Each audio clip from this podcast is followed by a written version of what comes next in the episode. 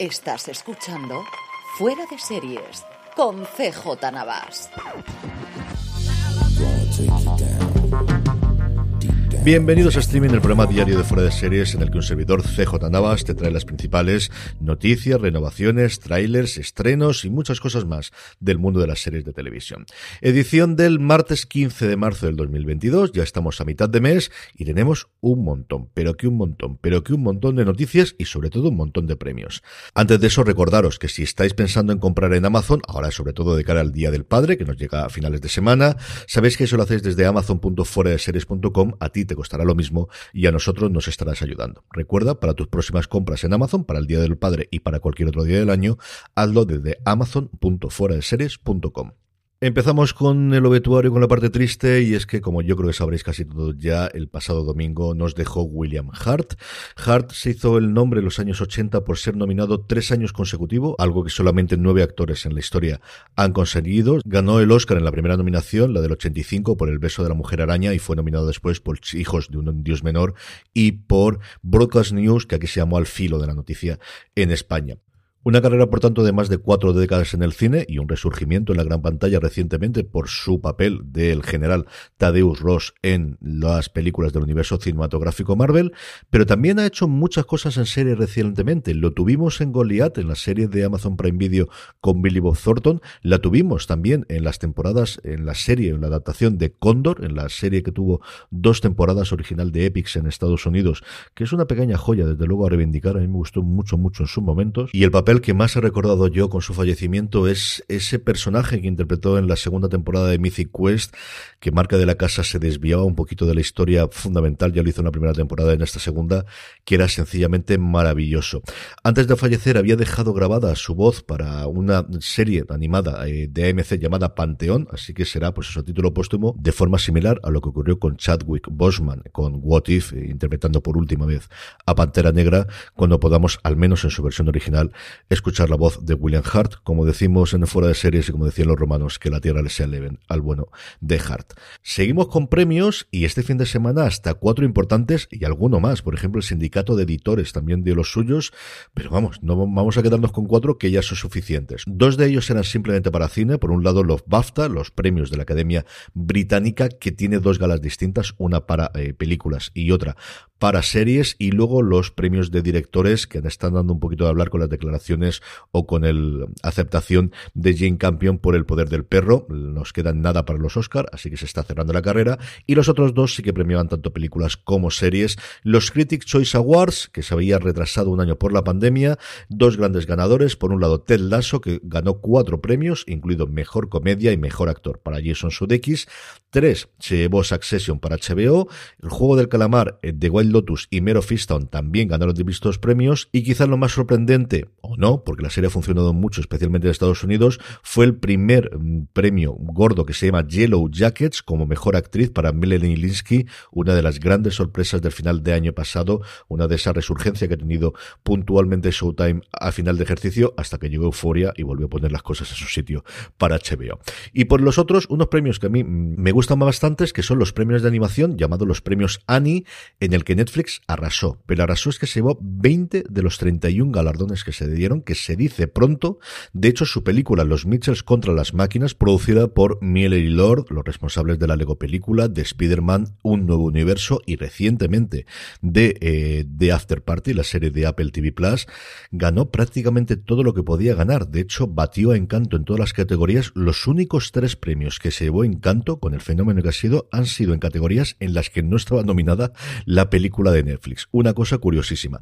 En series arrasó absolutamente Arcane y yo creo que con todas las razones del mundo, nueve premios en total, incluida mejor serie para televisión. Yo creo que más que merecidísimo, qué grandísima serie es Arcane o Arcane o como queréis pronunciar esta cosa, que le ha abierto una vía de negocio nueva a Riot Games, que no es que necesitase, pero vamos, que el caso es que no le he venido nada, pero que nada más. Dejando atrás los premios, esta semana estamos en South by Southwest, empezamos a ver ya pequeñas imágenes, por ejemplo, ya hay cinco minutos que se han colgado en internet de la nueva serie de Showtime El hombre que cayó a la tierra. Se ha hecho la presentación de DMZ, que se aparece a mitad de, semana. Es posible que aparezcan más noticias o al menos varias críticas de la que venga por ahí. Informaremos durante toda la semana.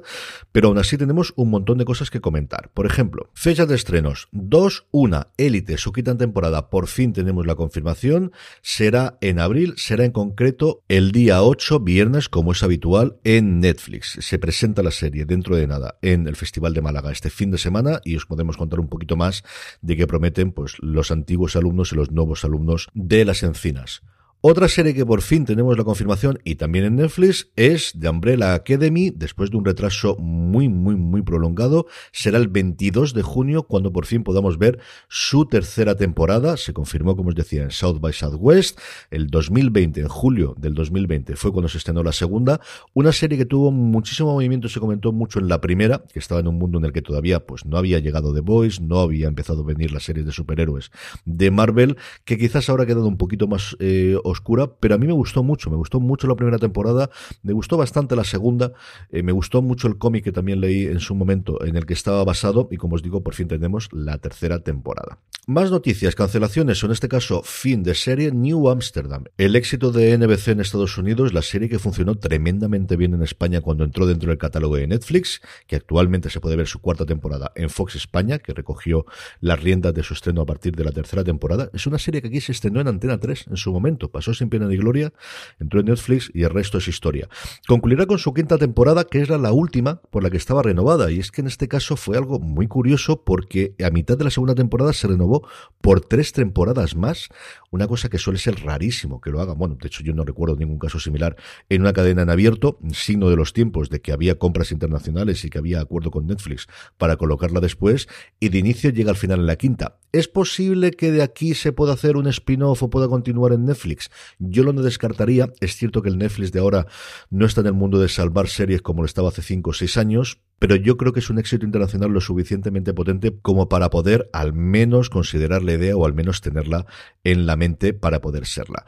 Hablando precisamente de Netflix, se ha cargado otra serie después de dos temporadas, ya sabéis, esto es lo habitual en los últimos tiempos, que es El Club de las Babysitters, una de esas series alabada por la crítica, yo recuerdo las eh, críticas de Dan Feinberg, del crítico jefe de Hollywood Reporter, que le encanta esta historia de adolescentes, pero que puede ver toda la familia, que es, bueno, pues tiene como curiosidad que sigue manteniendo sus dos temporadas un 100% en Rotten Tomatoes, que es una cosa muy noticiable, que nos gusta mucho ponerlo, si no los titulares en los primeros párrafos, eh, cuando hacemos noticias de periodistas, y una vez más, Netflix, que se carga una de sus series en la segunda temporada. Ya sabéis cómo ocurren las cosas últimamente con el gigante rojo. Fichajes, no nos vamos de Netflix, que han decidido que aquí van a presentar todo y que ya está bien. Elenco protagonista para Transatlántico, una serie en los años 40 en Marsella, huyendo de la invasión nazi. En Francia tendremos a Cory Michael Smith, al que vimos recientemente en Gotham, a Gillian Jacobs, a la recordamos en Community, pero hemos visto en un montón de cosas más, sobre todo y recientemente la podremos ver en algunas escenas en Tiempo de Victoria, en la serie de los Lakers de HBO, y Corey Stolz, al que recientemente tenemos en Billions, cuya carrera realmente despegó gracias al personaje que interpretó en la primera temporada de House of Cards, hablando precisamente de Netflix. Y por último, en cuanto a noticias, sabéis que me gusta siempre hablar un poquito de industria y es que ha dado una conferencia o ha estado en una conferencia el jefe de financiero de Discovery, que sabéis que se va a fusionar con el conglomerado de Warner y ha anunciado que la idea es juntar Discovery Plus, la plataforma que hay bajo pago a día de hoy de Discovery y HBO Max en un único servicio en vez de ofrecer las dos plataformas por separado conjuntamente. Es decir, integrar todo el contenido, entendemos que con subida de precio, igual deciden para entonces lanzar otro modelo o lanzar una suscripción con anuncios, pero que la idea es pues incrementar el catálogo y ser un competidor todavía más directo a Netflix y si me apuráis a Disney Plus, que le tocará mover ficha especialmente con Estados Unidos para hacer la misma integración que ya tiene internacionalmente con Hulu, con Disney y veremos si no con SPN con todos los derechos deportivos que tiene.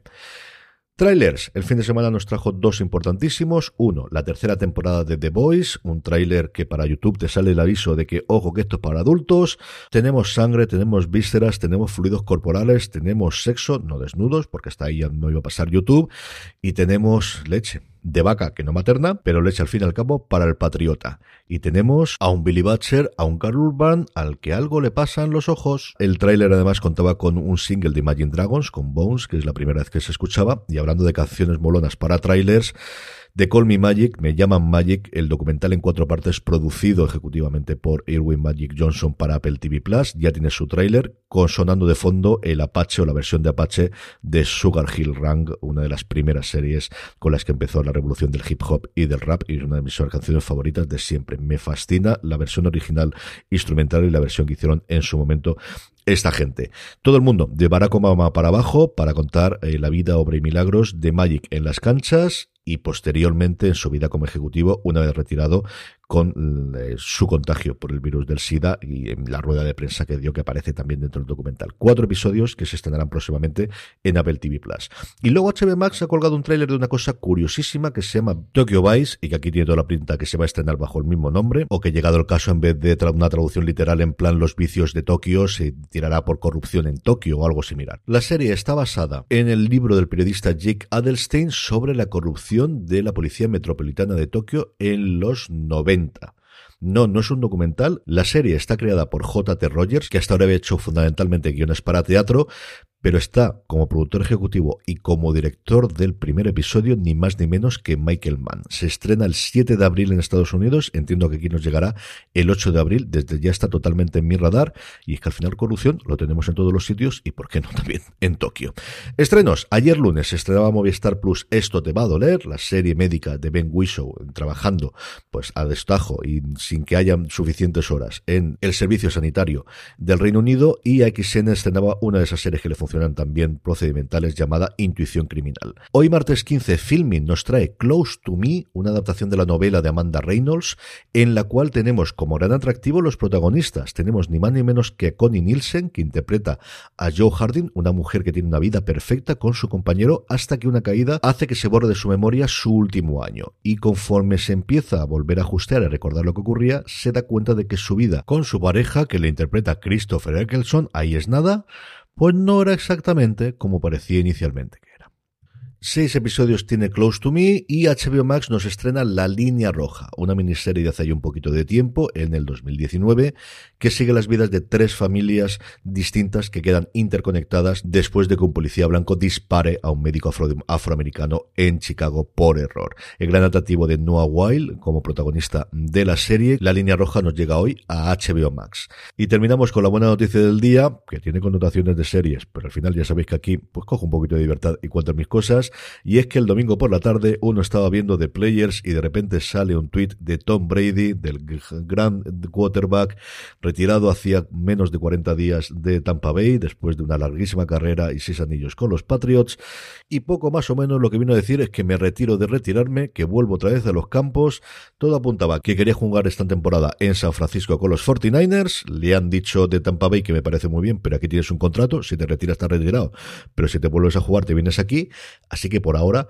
vuelve a Tampa Bay. Esto a lo mejor pone en pausa sus deseos que había de producción. Recordemos que tenía una película ya en marcha con su productora de cuatro octogenarias que iban a verle a jugar un partido con un elenco sencillamente espectacular y es que estaba Jane Fonda, Lily Tomlin, las dos actrices que han compartido pantalla media vida y recientemente en Chris and Frankie para Netflix, más Sally Field, más Rita Moreno. O sea, es que el proyecto era alucinante.